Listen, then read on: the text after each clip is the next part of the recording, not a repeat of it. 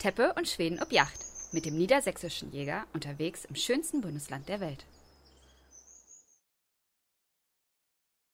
Moin Christian. Weidmanns Heilbene. Was machen wir heute? Heute wollen wir aufs Rehwild gehen. Wir sind auf dem Weg ins Revier Anfang September. Ähm, bezüglich des Rehwildabschusses geht ja die Meinung da stark auseinander. Ja, da gibt es natürlich viele, die sagen, nee, also vor November schieße ich kein weibliches Rehwild. Lass die Kids immer erstmal groß werden. Ja, einige sprechen sogar vom Kindertöten. Äh, so weit will ich nicht gehen.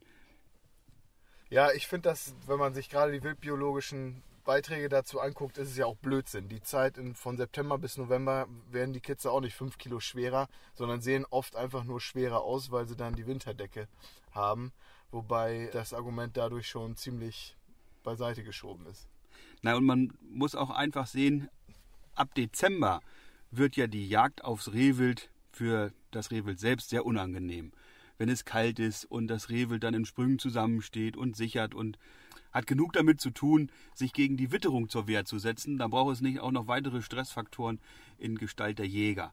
Also insofern ist das Rehwild jetzt nicht so dem Stress der Witterung ausgesetzt wie im Winter. Und insofern bin ich ein großer Freund davon, auch schon im September anzufangen, das weibliche Rehwild zu jagen. Und man darf auch eins nicht vergessen. Klar, wenn das Kitz in der Decke steckt, sieht es eben auch noch sehr kindlich aus. Aber wenn es dann in der Küche liegt und man hat dieses zarte Fleisch auf dem Teller, besser kann man es nicht treffen. Bezüglich der Decke ist ja jetzt auch noch so, dass du die Vitalität der Stücke viel besser an, ansprechend beurteilen kannst.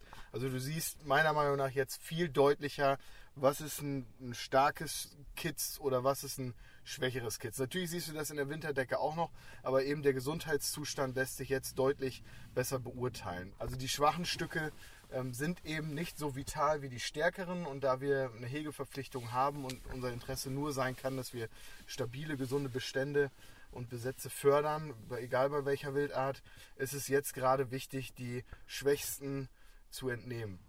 Ich finde auch, man kann das Rehwild jetzt bestens ansprechen und dadurch, dass sie eben noch einzeln kommen und äh, nicht in Sprüngen zusammen sind, kann man das Rehwild einzeln bejagen und bringt eben nicht den ganzen Sprung ähm, dann in Unruhe. Und insoweit finde ich schon, dass das auch von der Weitgerechtigkeit jetzt eine gute Zeit ist.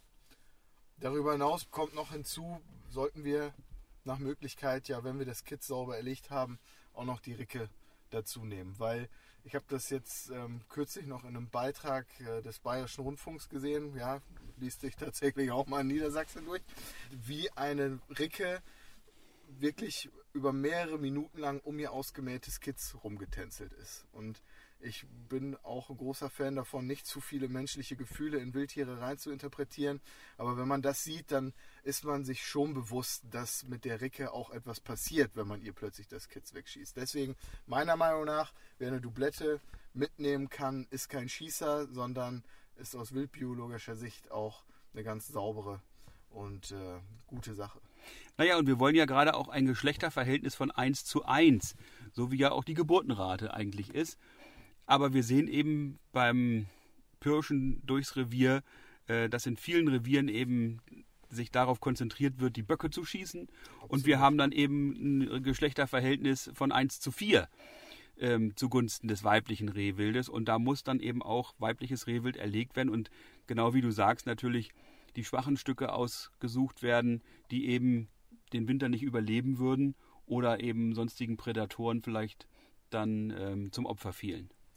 Ja, und wenn sie überleben, dass sie sich dann im nächsten Jahr ähm, nicht unbedingt vermehren und ihre, in ihrer schlechten Konstitution, die sie sind, ähm, das auch noch so weitergeben an den Nachwuchs. So, wir haben uns eine ganz besondere Ecke heute Abend ausgesucht.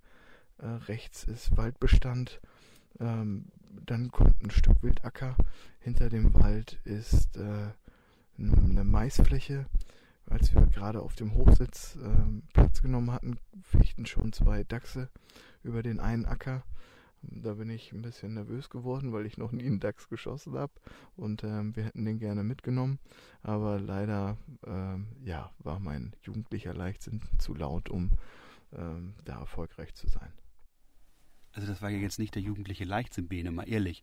Du warst einfach so jagdfiebrig, dass du es nicht geschafft hast, lautlos auf den Hochsitz zu kommen, auf dem ich schon stand, äh, sondern alle Bretter, die beweglich waren, hast du auch in Bewegung gesetzt. Ja, aber warum waren da auch so viele bewegliche Bretter?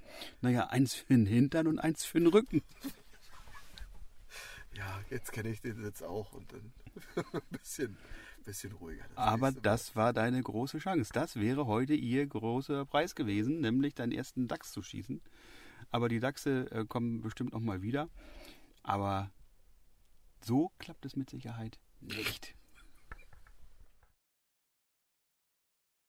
So, es wird langsam dämmerig. Das erste Stück äh, tritt geradeaus. Und ähm, nach dem ersten Ansprechen würde ich sagen, dass es ein schwaches Schmalreh ist. Und wir lassen uns noch ein bisschen auf uns weiter zuziehen. Es ist noch so knapp 200 Meter weg. Und ähm, ja, hoffentlich kommt es noch näher zum Sitz.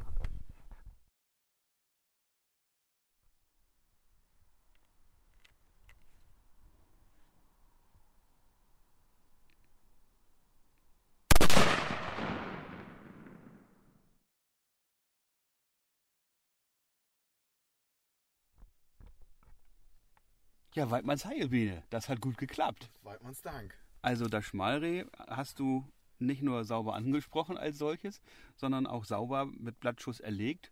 Und ähm, das hat den Schuss nicht mehr gehört. Das finde ich war sehr, sehr weitgerecht. Und äh, nun haben wir zwar kein Kitz erlegt, aber ein Schmalreh. Und ähm, hat alles bestens geklappt. Das werden wir jetzt versorgen.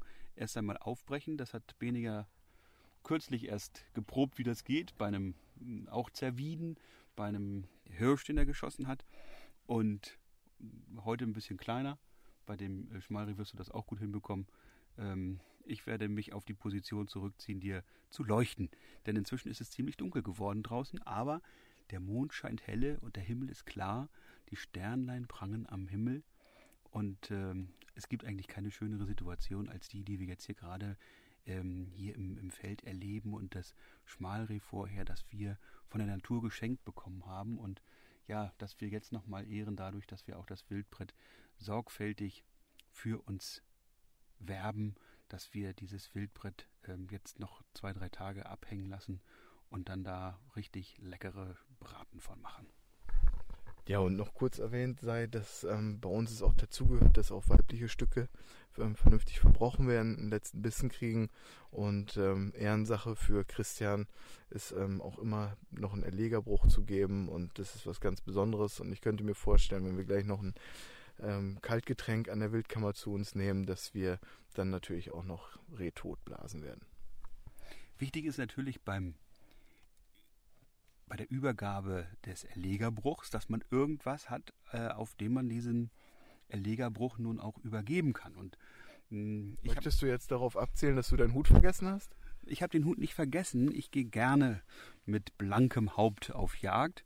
Ähm, auch wenn das bei vielen Jägern verpönt ist, aber mein Haar ist noch so voll, dass ich auch noch mit äh, vollem Haar auf Jagd gehen kann und insofern brauche ich dafür nicht immer einen Hut. Aber der, die, die, unser Brauchtum sagt ja auch, dass wenn man eben keinen Hut dabei hat, um eben den Bruch dann dem Schützen, der natürlich einen Hut haben sollte, an den er sich dann auch seinen Schützen- und Erlegerbruch stecken kann. Aber wenn man den nicht dabei hat, dann kann man eben auch ähm, seinen Jagdnicker, ein Weitblatt oder ähm, sonstiges nehmen. Hirschfänger geht auch. Oder eben, was äh, ich auch schon mal gemacht habe, ist zur Übergabe des Bruches dann auch das Jagdhorn zu nehmen. Und ich finde, das ist auch eine ganz tolle Tradition, dass ähm, den Bruch so zu übergeben, dass da eben auch eine Zeremonie dahinter steckt. Und ähm, ja, nicht alles, was wir von den Alten gelernt haben, ist schlecht und das bewahrheitet sich hier mal wieder, weil man eben durch die Übergabe des Bruches ja alles nochmal herholt und auch ähm, das Stück dadurch ehrt, äh, dass man es eben der Natur entnehmen durfte und eben auch dem Jäger gratuliert dafür, dass er eben einen sauberen Schuss angetragen hat und äh, das Stück sofort dann auch zu Boden gebannt hat. So, ein schöner Jagdtag geht zu Ende. Alles versorgt, alles wieder sauber, bereit zum nächsten Einsatz. Ähm, hat wie immer viel Freude mit dir gemacht, Christian. Mit dir auch, Bene, vielen Dank. Und ähm, ja, wir nehmen euch natürlich das nächste Mal auch wieder mit. Weidmanns Heil.